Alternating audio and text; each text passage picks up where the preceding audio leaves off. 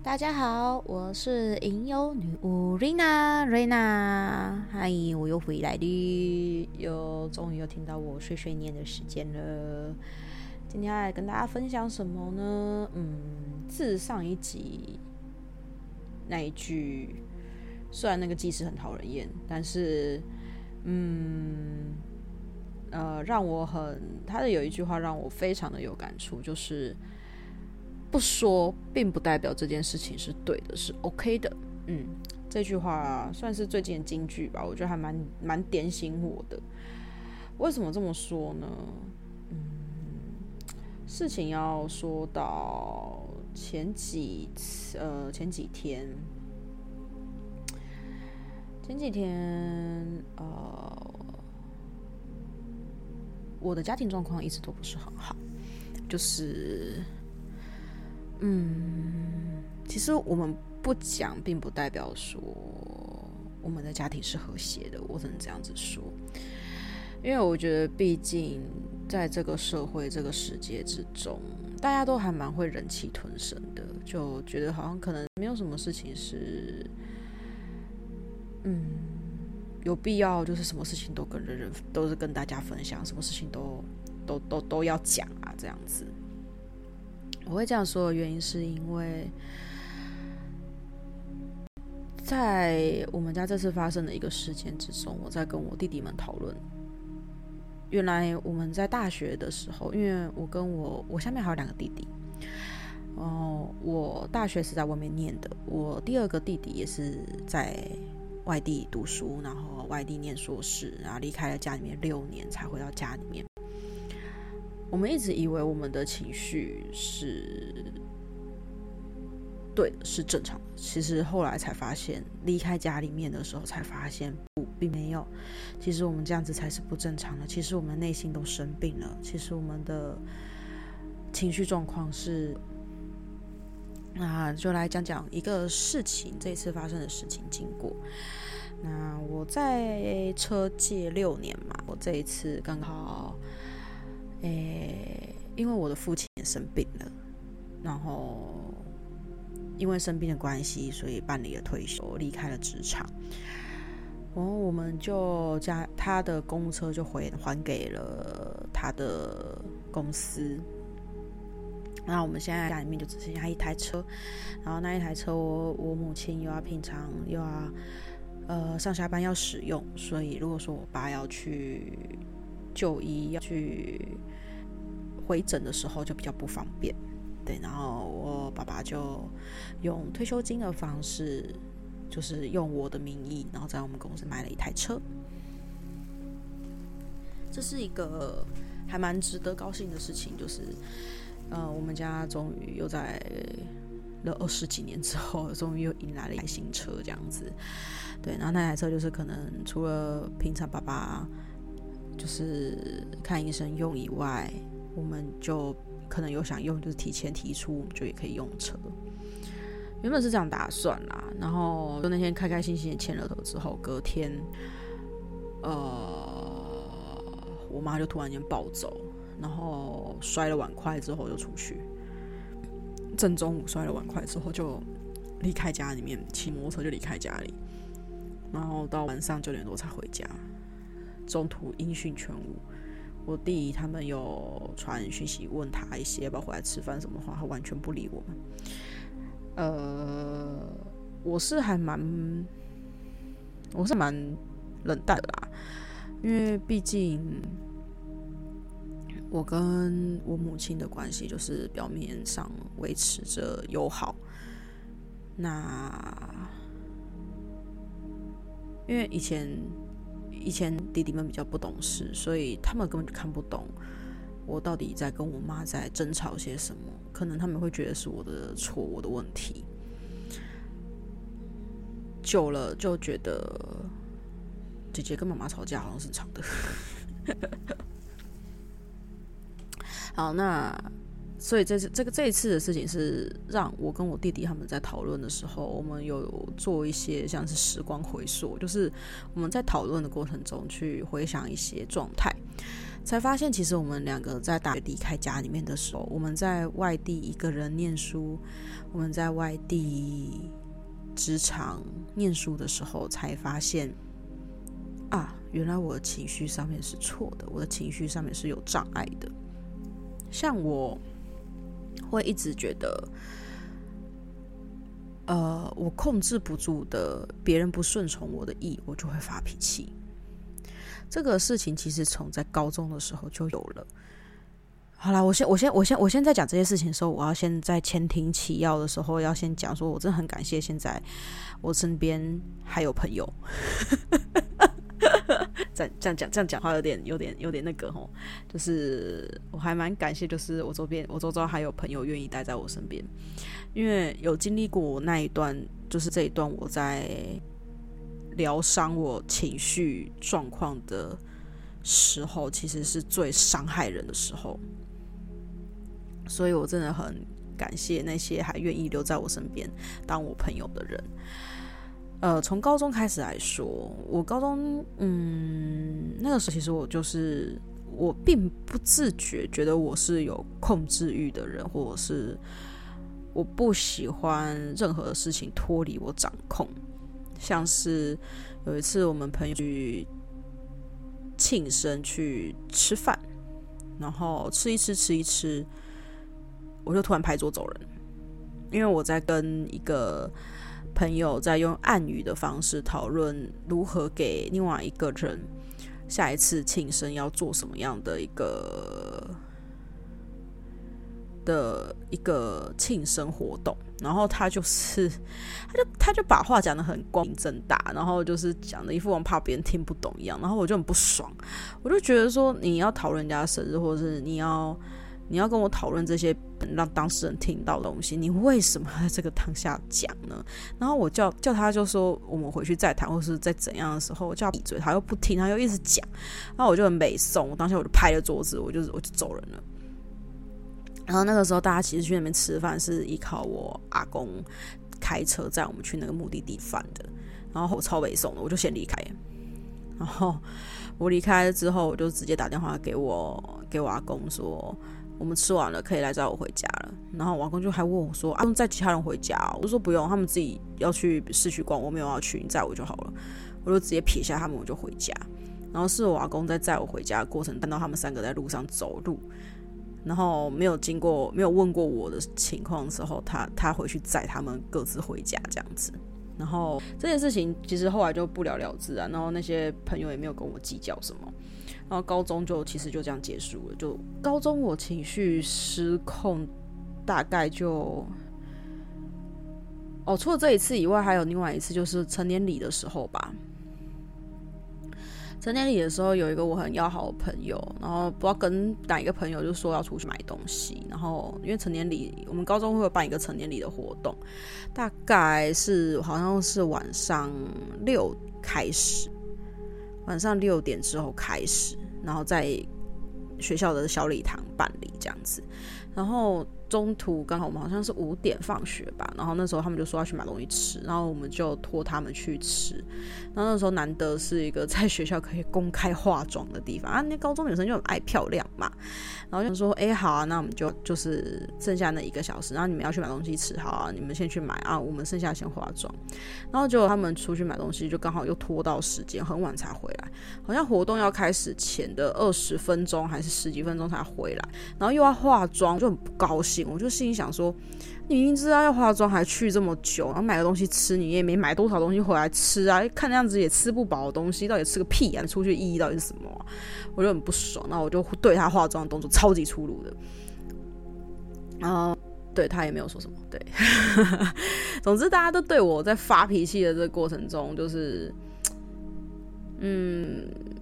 大家可能也只觉得是一个情绪吧，可能高中大家也觉得就是。哦，可能瑞娜的脾气比较比较不好，甚至是呃，就像呃，还有就是有一些朋友那时候，因为我们会分座位嘛，那时候不是会抽签抽座位嘛，或者是老师安排座位嘛，然后就是跟比较比较要比较要好朋友就是坐比较远，然后比较要好的朋友又喜欢就是在跟他那时候坐在他周边的人讲话比较亲切，然后常常会。把我觉得不是玩笑话，他当玩笑话在讲，然后就用力的在踩我的雷点，我就不爽，我就一个礼拜不想理他。然后他的他坐在他周边的朋友就也会半开玩笑式，就是走到我周边来说：“好啦，瑞娜不要生气嘛，不要这么爱生气嘛。”我就更怒了，更怒了。我就心想：你就不知道我的雷点是什么？然后你们在那边到底是个什么劲啊？然后，然后我就不高兴。然后甚至是到毕业旅行，其实我高中毕业旅行我过我并没有很开心，因为就是。觉得自己很没有存在感吧，然后大家都一群一群的，有可能是因为我情绪嗯的关系，可能大家都觉得开开心心出去玩，然后那时候我有一个低气压，所以自然而然因为也没有朋友喜欢走在我身边，所以他们都自己各自一个小圈圈小圈圈去玩了，然后我就变成说，哎，我就是一个人跟着其他班的同学在其他地方走走绕绕。东东看东看西看这样子，其实并没有去玩到很多游乐设施，也没有去跟朋友做一些什么呃回忆啊、回忆的留存啊什么之类的都没有。对，就就是一个很平淡的毕业旅行，啥事也没发生，然后在在怒气中度过的毕业旅行，嗯。然后后来到大学，大学也考了外地的学校，然后就出去住。出去住的时候，那时候远离了家庭，之后我的情绪更不能控制。我会觉得，为什么所有的事情都不在我掌控内？为什么大家都不在乎我的情绪？确实啊，没有人需要在乎你的情绪，没有人需要 care 你这个人的存在，因为毕竟要大家，那这也是我学了身心灵，然后后续渐渐自己在疗伤情绪的过程中走出来了，我才可以现在真正跟跟大家侃侃而谈，我过去是怎么样糟糕的一个人。那时候我我大学住外面的时候，因为 Esther 跟我住，所以。我动不动就对他发飙，我动不动就搞失踪，动不动就摔玻璃、摔盘子，就是整个情绪非常的暴走失控。然后，呃，对，所以这是为什么 S 和可以跟我这么要好。然后。大学还有发生过最好笑，就是也不知道最好笑。后来还是想说我自己，对我我会我是一个会我有暴力倾向的人。大学的时候完完全全的显露出来我暴力倾向。我除了摔东西、丢东西、砸东西，然后我还有过就是我在跟 Esther 吵架之后，然后他不理我，然后就是总之反正 Esther 跟我吵架，他都冷处理。我就心想说，好啊，既然要冷处理，我就去浴室里面装了一桶冷水。他在睡觉，我就往他上一泼，我就把整桶水倒在他身上。我我我泼他，在他睡觉过程中泼他冷水，大概有两三次有。然后我真的觉得 S 这个人真的是很强大，他他其实也没有像之前这么的阴阴郁，因为他我们的伤害都是这种。内心的暴力倾向都是来自于我啦，我个人的内心的这这就是这样子的一个暴力倾向，然后跟一个有点像躁郁症的一个状态的话，都是来自于家庭的内心自小的内心阴影。那时候，那时候真的很感谢他，他他没有因为这样子就把我这个这个人扔了。如果他把我这个人扔了之后，我应该也不是现在这个样子。对他那他他后来我们在。就是已经出社会两三年之后，后来在讲这些事情的时候，他就有说：“我知道，我知道你那个时候在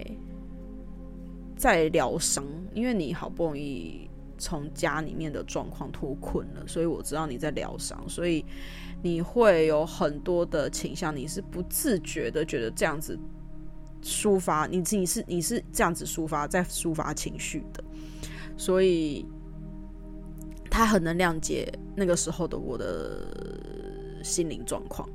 我真的是，嗯，就是这这个这个真的要跪，真的是要跪下来感谢他。就是其实自己现在想想那一阵子，都会觉得我妈的，我那时候我到底在干嘛？不过，嗯，好，我们讲到这样子，大学之后，其实后来再搬回来家里面之后，因为我那时候已经恢复正常人了嘛，所以一恢复正常人，就是还是会有那样子的隐性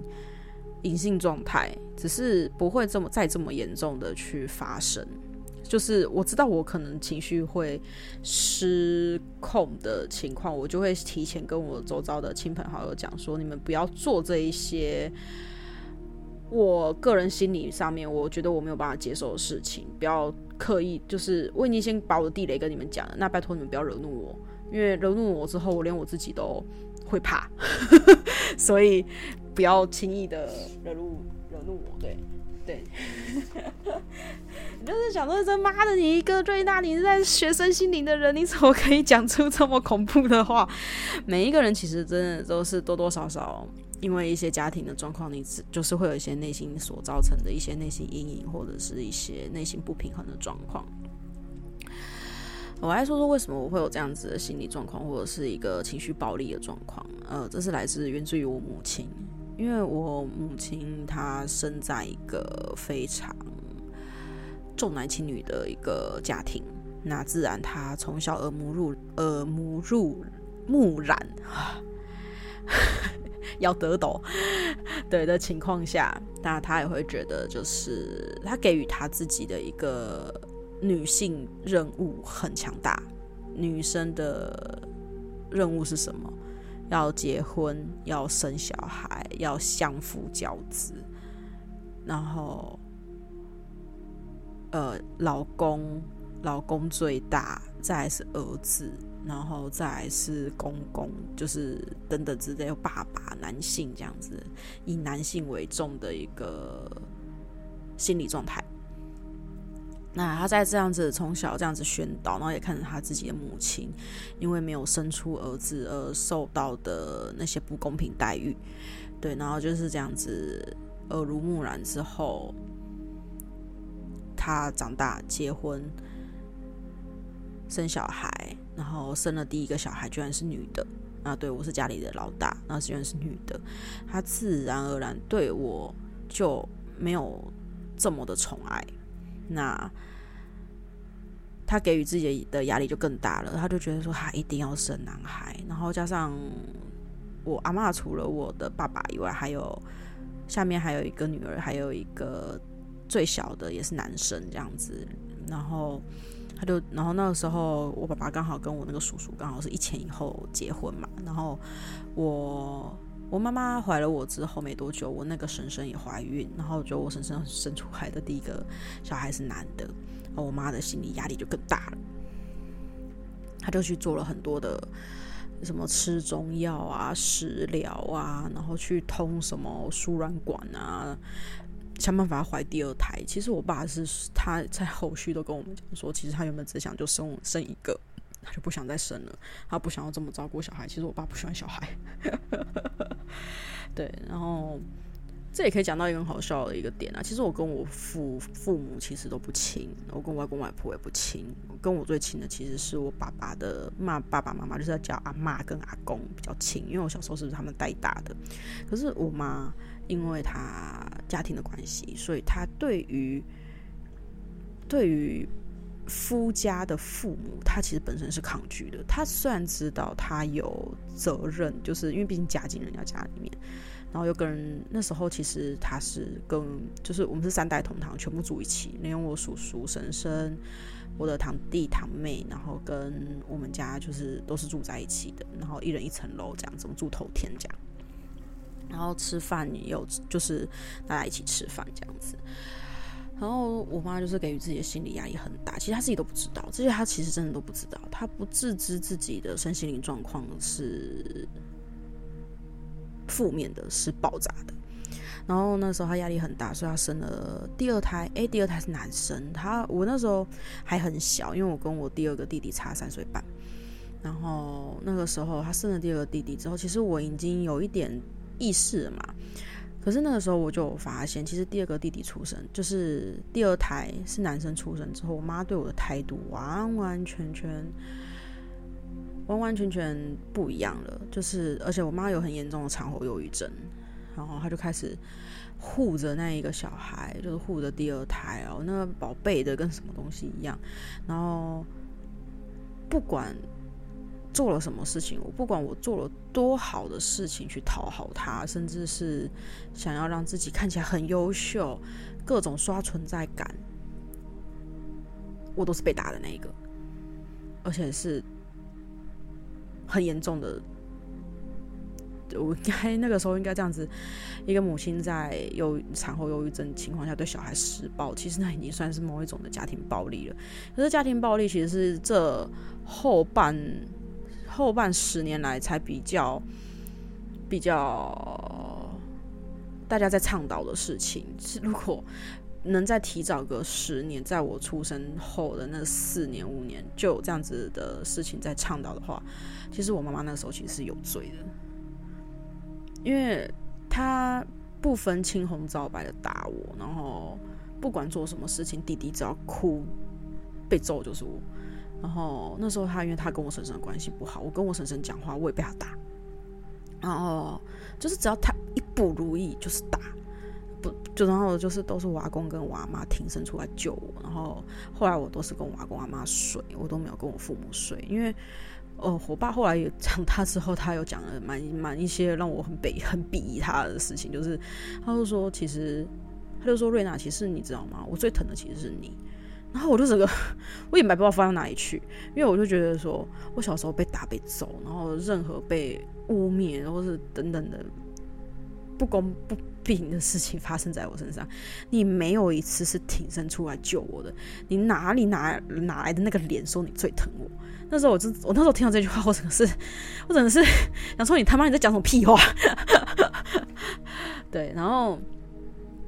后来呃那时候被很严重的殴打嘛，然后可是因为你知道小孩子，其实小孩子的一个，其实小孩子的不知道呢，就是会有一种灵性牵引，其实会在父亲母亲上面。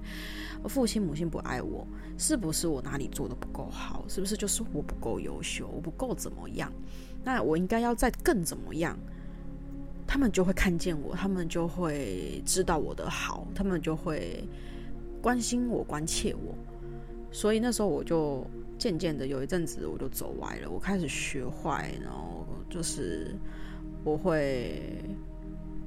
我会偷东西，对。其实偷东西，其实到后来我发现，其实这是一种癖好，因为你们有看过那个，呃，之前有一部影集，好像都在讲青少年自杀的案件的一些心理状况的一个一则影集，我忘记那个影集叫什么名字。然后里面其实就有讲说，有一些小孩有偷东西的状况的话，其实。是是是种病啊，那其实是种病。那时候其实就是已经算是心理生病了。可是你也知道，偷东西在那个年代被发现是干嘛？被揍更惨啊，被打更死啊，不然呢？然后而且而且重点是，人家现在就是我现在在听，就是说有一些同辈的人说什么他们爸妈打他，有就是拿棍子打打打屁股啊，打有肉的地方。我妈没有诶、我妈是随机攻击。我妈真的是随机攻击，她不是打你有肉的地方，她真的随机攻击。然后你越躲，她就打的越开心。然后有一次，有一次我被打到全身上面都是淤。我那时候我记得好像是小学小学三年级到小学六年级这之间被打得最惨。我有因为不会吞药丸，也被赏了耳光。我不会，那时候有一阵子，因为就是不喜欢吞。就是还不太会去吞药丸，所以每次都被抢到，所以就不喜欢吞药丸。然后还是那有一阵子，还是小时候还是喜欢吃药粉。然后我妈就觉得丢脸，然后那时候她就硬是训练我要吃药丸，然后我还是不会吞，然后就被她赏了一巴掌。嗯，对，然后甚至是就是她揍我的时候，她是无差别打法嘛，就是打到哪里就打到哪里，然后所以导致那个时候我的十只手指头都肿。都是被他的棍子打到，所以十只手头全部淤伤是不关节完全不能玩的，整个十只手头全部肿起来，就很像你你那个时候被上了清代那个夹指头那个刑具有没有？大概就是那种感觉，对，就是你的十只手头是完全不能动的，那个关节完全都是受伤的状况。如果家庭暴力防治法提前个十年，或许我就是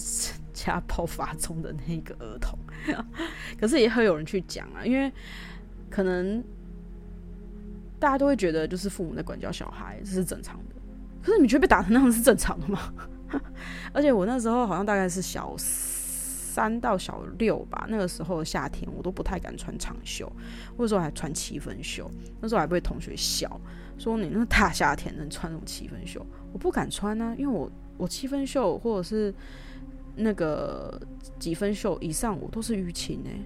我不敢穿啊，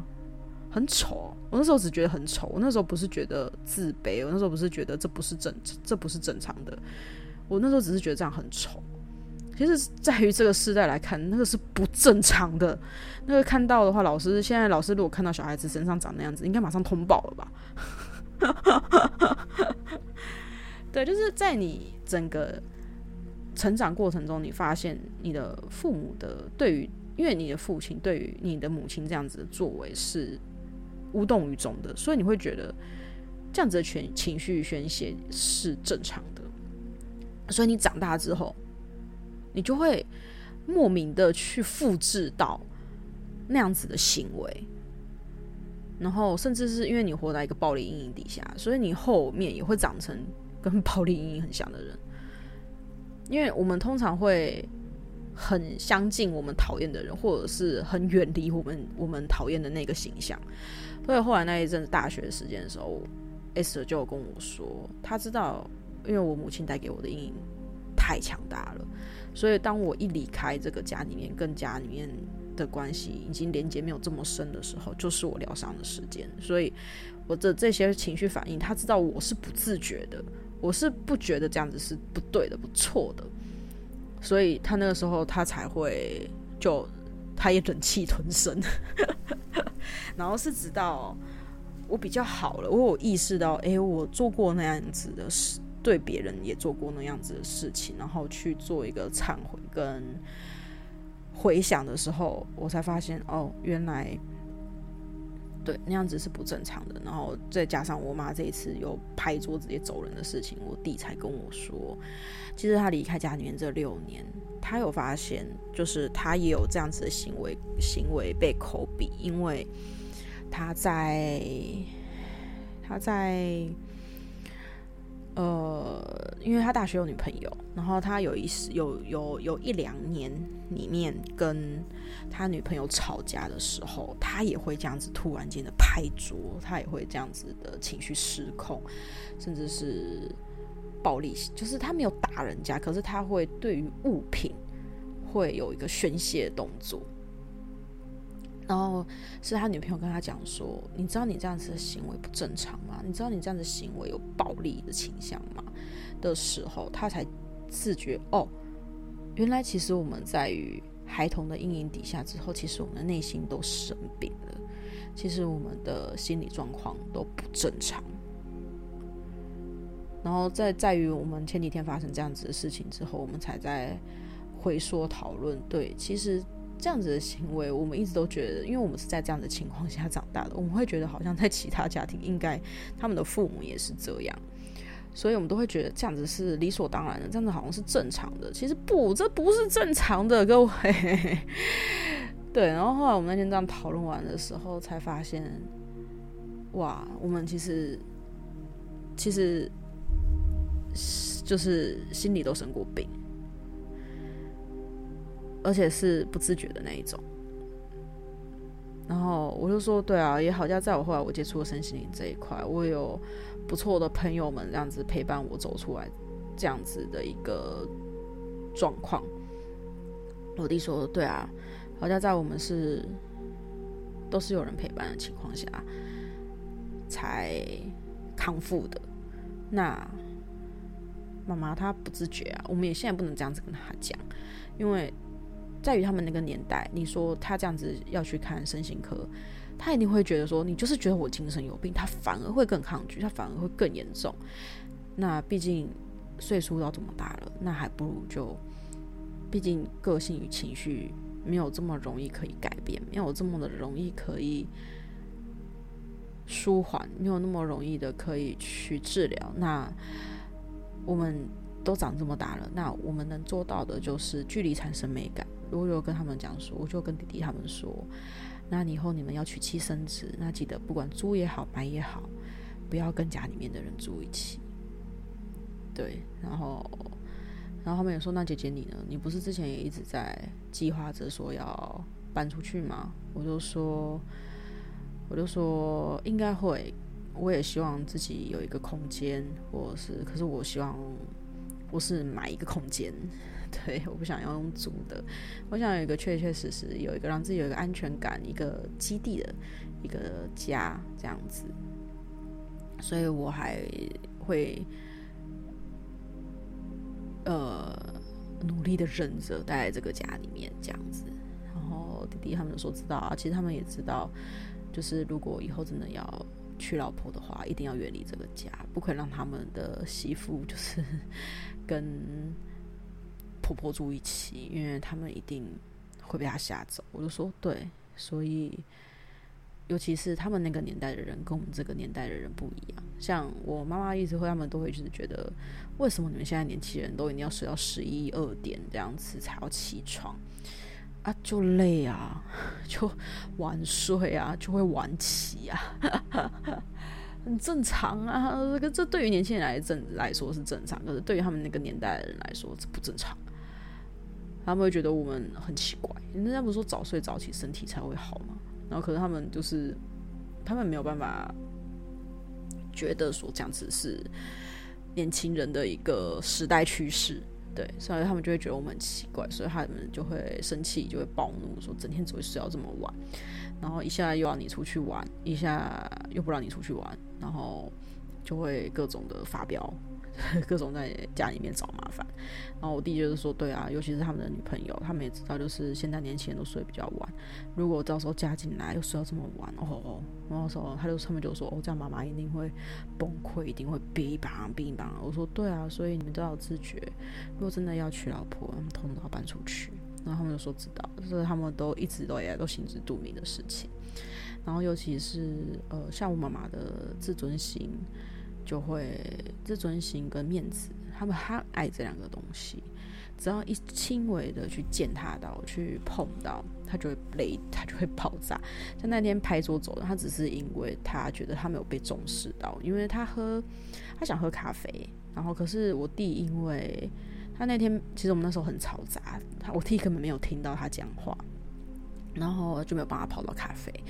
他那时候他就已经很怒了，然后中午我们大家都没起，然后他还要煮午餐给我们吃，他那也是怒点之一。再来一个雷点，就是因为这次买的新车的钱都是我爸爸付的，我妈妈没有付到任何的钱，